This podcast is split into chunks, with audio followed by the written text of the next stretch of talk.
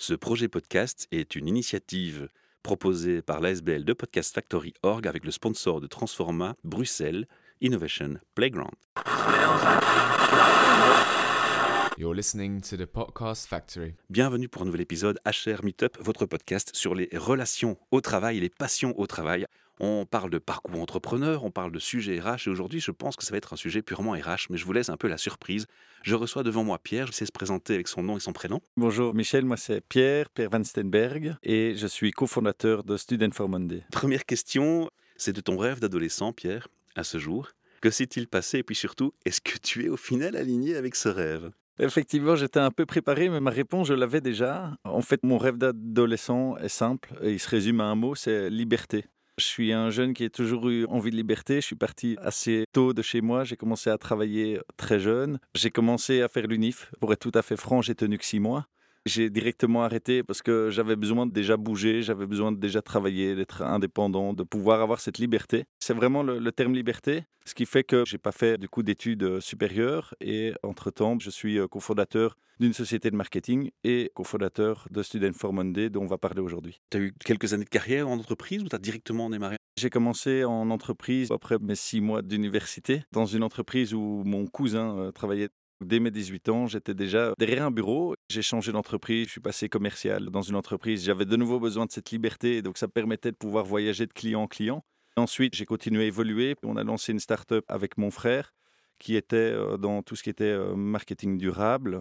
Tout doucement, je me suis dirigé vers du pur marketing et par la suite, et je vous expliquerai pourquoi sûrement après. Sur ton projet. On est parti sur le nouveau projet Student for Monday. Parce que finalement, tu es aligné avec ton rêve d'adolescent de liberté.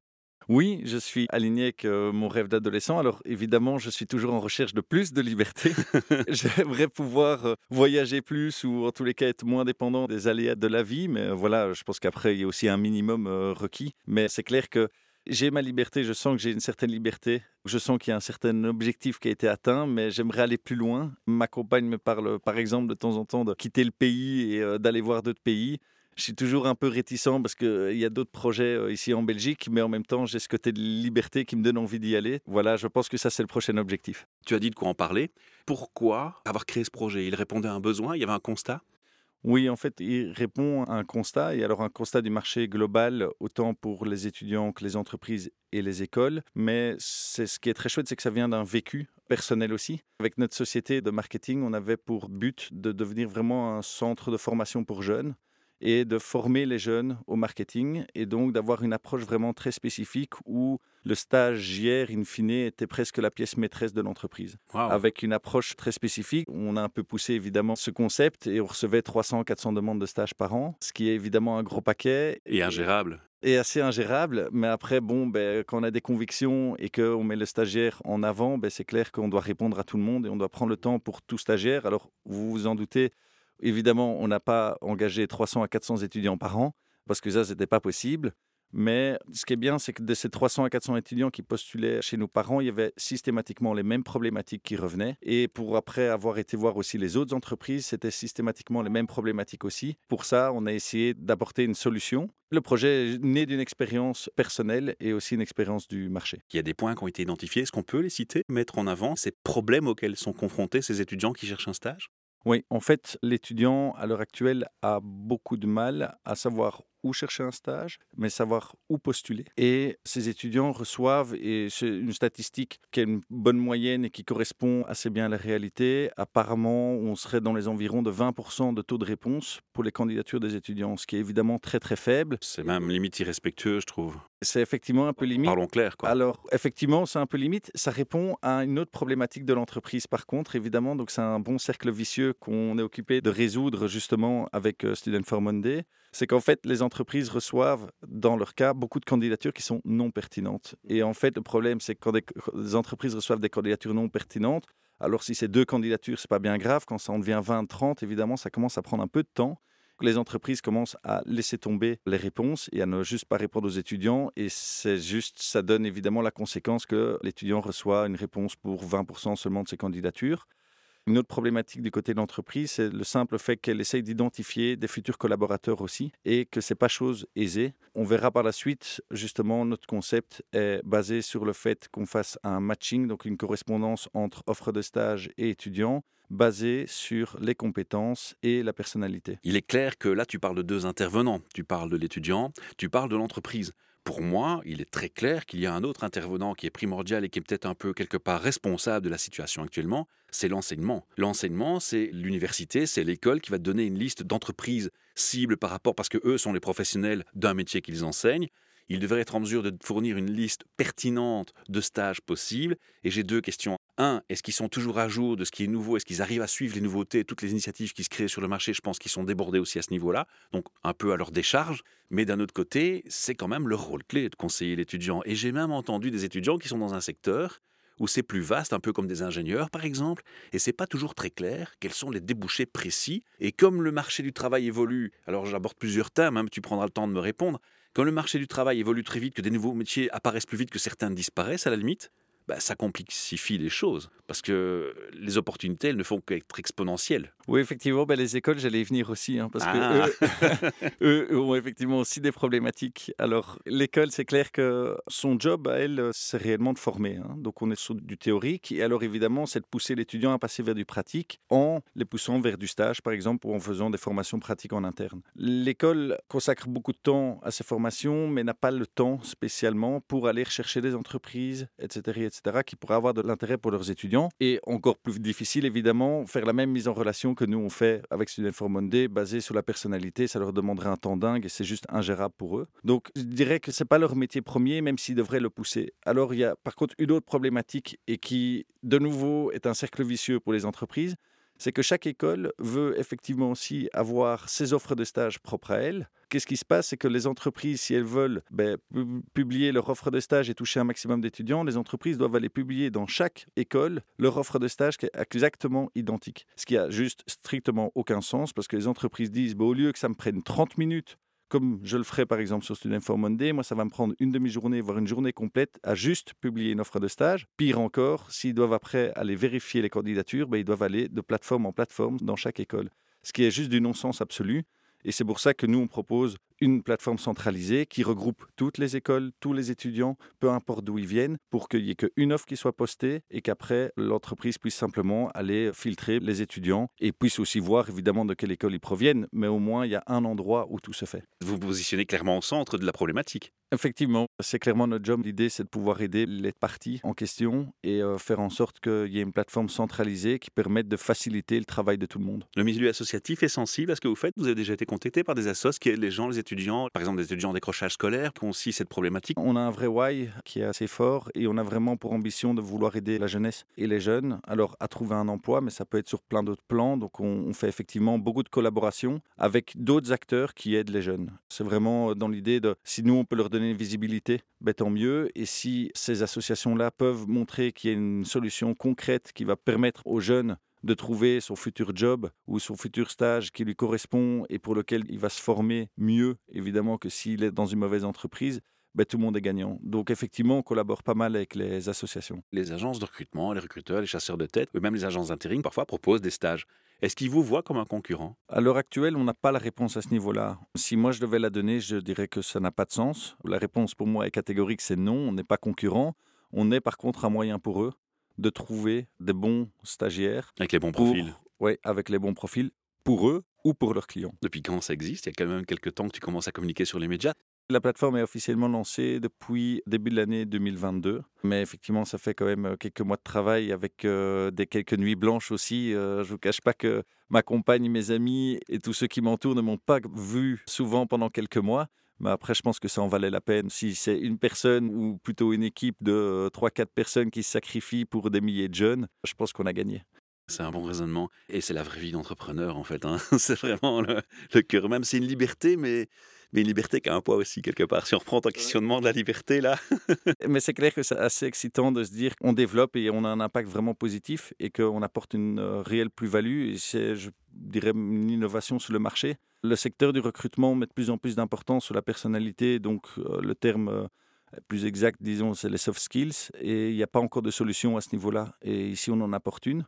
Si on peut effectivement permettre aux entreprises de recruter des stagiaires et potentiels futurs collaborateurs à travers la personnalité, les compétences et donc les hard skills aussi, évidemment, mais aussi en mettant en avant les valeurs de l'entreprise pour faire en sorte que l'étudiant soit en accord avec les valeurs de l'entreprise. Là, tu touches un sujet sensible pour moi, parce que moi, je constate malheureusement que c'est un peu comme le greenwashing. Tu as aussi ce qui existe maintenant et qui commence à prendre beaucoup d'ampleur, c'est le value washing. C'est des sociétés qui, malheureusement, pour moi, n'assument pas leurs valeurs.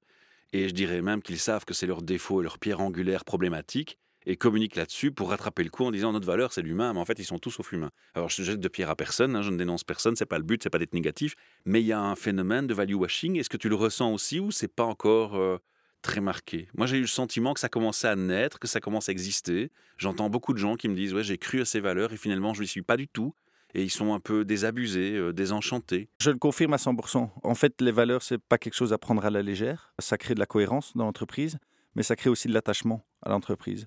Vous pourrez regarder, et dans tous les cas de figure, ça va se confirmer, que les entreprises dans lesquelles il y a un gros turnover, dans lesquelles les employés quittent l'entreprise ou ne restent pas longtemps, bizarrement, les valeurs qui sont prônées vers l'extérieur de l'entreprise ne correspondent pas aux valeurs qui sont en interne.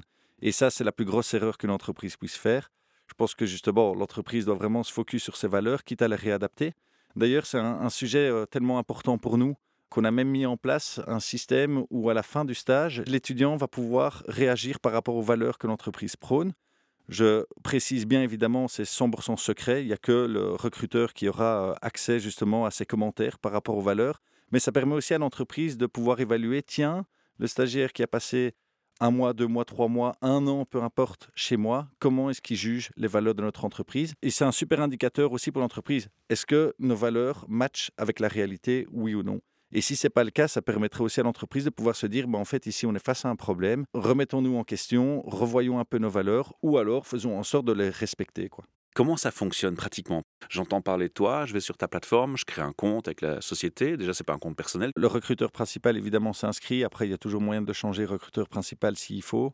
Et donc, du coup, il crée ce qu'on appelle un profil d'entreprise attractif, c'est-à-dire qu'on n'est plus sur un site avec, disons, des visuels un peu has-been. Ici, euh, on est vraiment avec un profil au type Facebook ou Instagram, un peu, donc quelque chose de très visuel et très moderne pour justement moderniser l'image de marque de l'entreprise. Hein. On fait très attention à l'employer branding. Et alors, une fois que ce profil est complet, il y a possibilité évidemment de poster des offres. Mais on doit mettre justement les valeurs de l'entreprise, les objectifs et des choses comme ça. Il y a des choses comme ça qui sont demandées ou pas encore? Oui, en fait, les valeurs de l'entreprise, évidemment, correspondent au profil de l'entreprise. Et quand l'étudiant va sur le profil de l'entreprise, c'est la première chose qui va apparaître. Donc, il y aura une photo de couverture, une photo de profil, généralement avec le logo de l'entreprise. Et en dessous apparaissent directement les valeurs parce qu'on veut vraiment les mettre en avant pour augmenter justement ce sentiment d'appartenance de l'étudiant et que l'étudiant sache je postule pour telle entreprise qui a telle valeur et elle me correspondent. J'imagine que le recruteur peut encoder des mots-clés pour qu'on trouve dans le moteur de recherche plus spécifiquement son entreprise.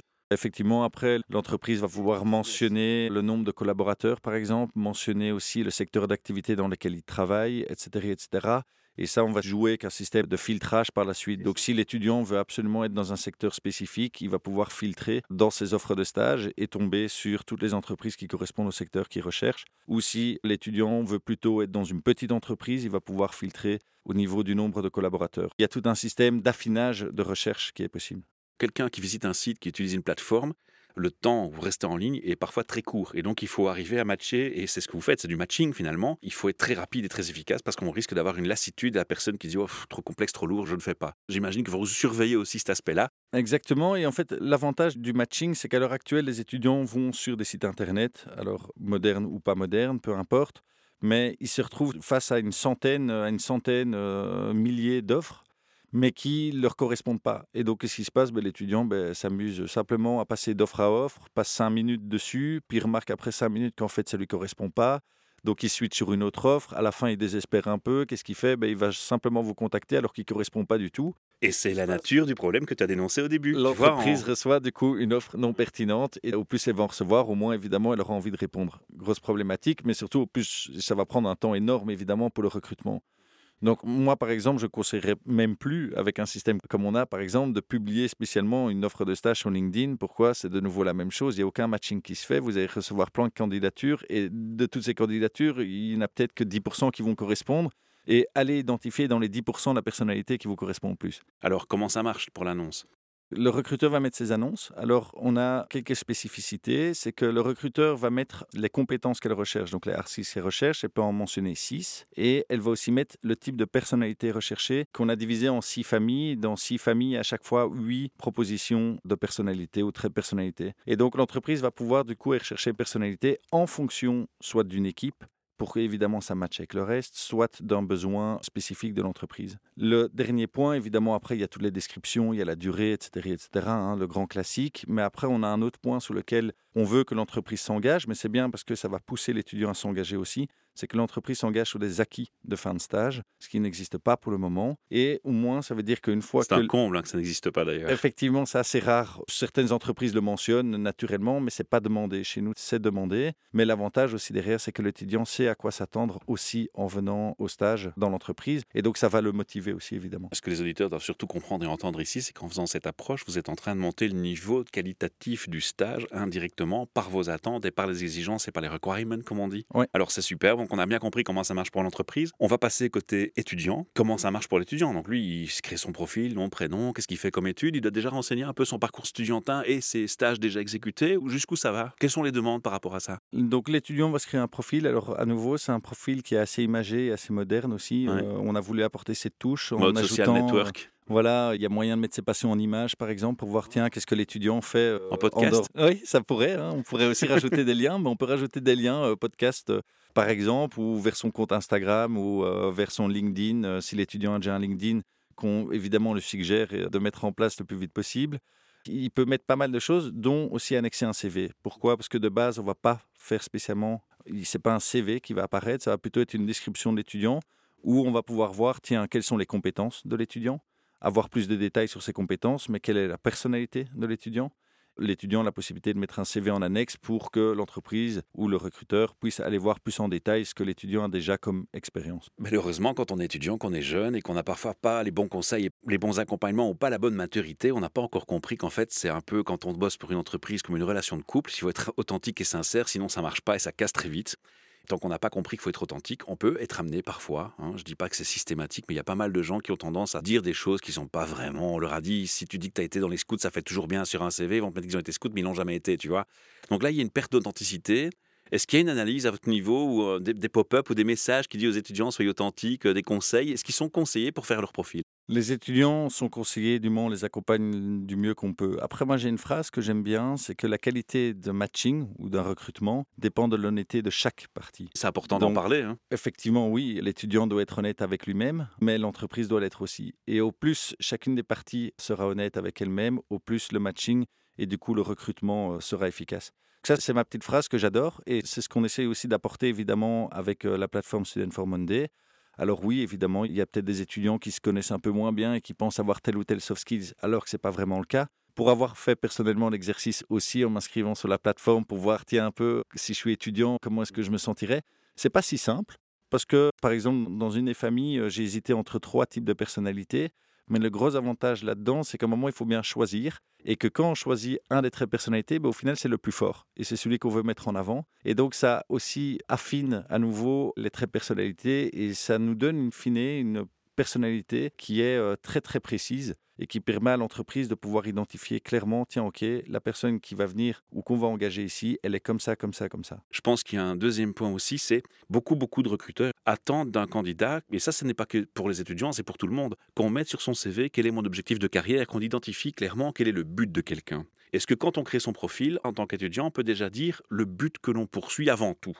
C'est pas quelque chose qui est déjà mentionné. Alors, je tiens à préciser quand même qu'on est une plateforme qui se veut être en constante évolution aussi. Dans l'idée où la plateforme veut aller plus loin. Donc, Je vous donne une bonne suggestion. toujours alors. plus loin. Et effectivement, toute bonne suggestion est bonne à prendre en tous les cas. Et justement, ça fait partie d'une de nos valeurs, c'est l'écoute.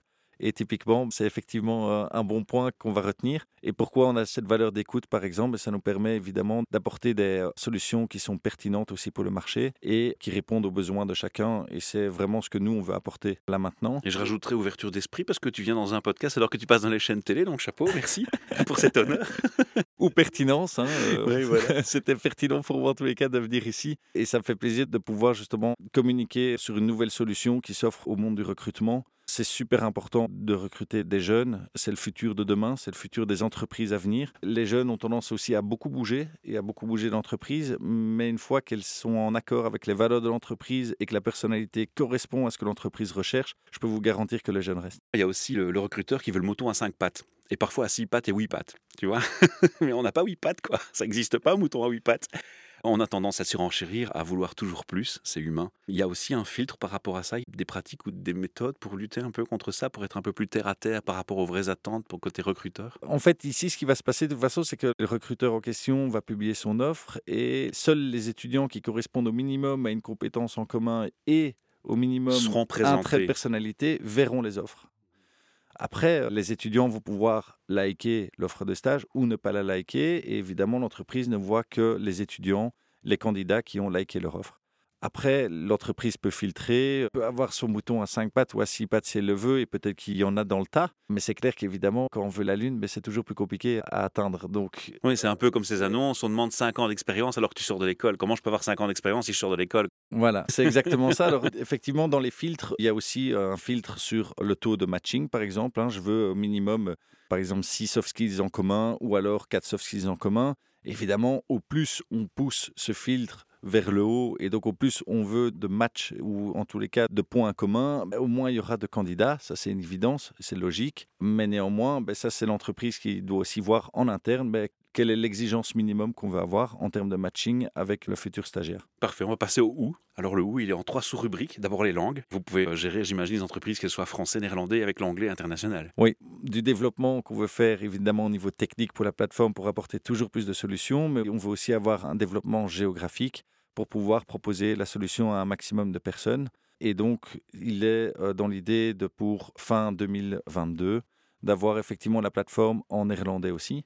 On va en créer une application. Pour le moment, c'est plus une plateforme qui euh, se fait sur un ordinateur parce que le recrutement se fait essentiellement là-dessus. Mais pour augmenter aussi le taux de réactivité des jeunes, on veut pouvoir transformer ça en application pour que ça aille plus vite, quitte à ce que les réunions vidéo, enfin les entretiens vidéo qui peuvent se faire sur la plateforme se fassent évidemment, et je le recommande aux étudiants, plutôt sur un PC, dans un endroit calme que dans un métro, c'est toujours mieux évidemment. Ça faisait partie de ma troisième sous-rubrique, c'est où dans le sens qu'on va donner l'adresse du site web et où au niveau applicatif, euh, sur un software ou une application mobile, je crois que c'était pertinent. Quelle est l'adresse du site? Donc le site c'est studentformonday.com. Troisième sous-rubrique de mon où, c'est où internationalement Est-ce que c'est juste pour la Belgique ou est-ce qu'il y a des ambitions de s'étendre dans l'Europe? J'ai entendu parler de la France à un moment donné, je me suis dit tiens ça matcherait bien, les Français ont besoin de ce genre d'outils aussi. Les Français ont beaucoup de demandes. Bon, alors déjà, le nombre d'entreprises est nettement plus important qu'en Belgique, le nombre d'étudiants aussi. Et il y a un grand nombre d'étudiants qui viennent en Belgique pour faire des stages. Donc, on touche déjà ces étudiants-là pour le moment. Donc ça ferait sens de s'étendre sur la France? Oui, effectivement. Et puis, c'est une offre qu'on veut proposer aussi aux entreprises françaises. Les conditions pour recruter un stagiaire ne sont pas les mêmes, en France non plus. Et disons que là où le stage est gratuit en Belgique, il est payant en France. Et donc, du coup, il y a un risque qui est plus élevé aussi pour l'entreprise. Si on peut limiter le risque d'un mauvais recrutement en donnant accès à une plateforme comme Student for Monday, ben, je pense que tout le monde est gagnant aussi. Pierre, on va parler maintenant de nos trois questions RH. Tu sais qu'on a un rituel de clôture de ce podcast. La première question RH, c'est avec ton expérience, justement, est-ce que tu es en train de faire comme projet Tu es confronté au RH régulièrement? Tu sais qu'on a fait bientôt 500 interviews. On n'a jamais eu quasi la même définition d'un RH au micro. Et j'ai envie de te demander, ta définition à toi d'un RH, ce serait quoi? La question est évidemment pas des plus simples. Pour moi, le RH, c'est quelqu'un qui sait recruter les bonnes personnes, mais en, en termes de personnalité, qui sait bien identifier la personnalité de quelqu'un. Les compétences, ça s'acquiert. Une personnalité, ça fait partie de quelqu'un. Et donc, c'est la partie la plus compliquée dans le recrutement et donc pour les RH, mais en même temps la plus excitante. Parce que quand le RH recrute correctement en termes de personnalité, on voit directement les performances de l'entreprise qui explosent. Et donc, en fait, pour moi, le RH est responsable aussi des performances de l'entreprise. Un RH et son métier, ou en tous les cas, le plus d'un RH, c'est de pouvoir identifier comme il se doit la personnalité des futurs collaborateurs. Les définitions sont différentes, les mots sont différents, mais le sens va toujours dans la même direction. Un focus sur les soft skills qu'on faisait moins avant. Et on a compris que les hard skills, ça s'acquiert et ça, c'est pas plus mal. Alors, ma deuxième question, c'est l'effet waouh. C'est un endroit où tu viens, tu t'y attends pas, et puis le seul mot qui vient à l'esprit, c'est waouh. C'est juste magique, quoi. On a tout pensé pour que les gens aient envie d'y bosser. T'as déjà rencontré ce type d'endroit? Et sinon, quels seraient les éléments qui te donneraient ce petit effet magique, les yeux qui brillent en disant waouh? Alors, je l'ai rencontré ici ce matin, évidemment, en parcourant tes bureaux. Est-ce que tu m'as entendu plusieurs fois dire waouh, justement? Alors, franchement, ici, c'est, je pense, un des endroits les plus waouh que j'ai jamais vu.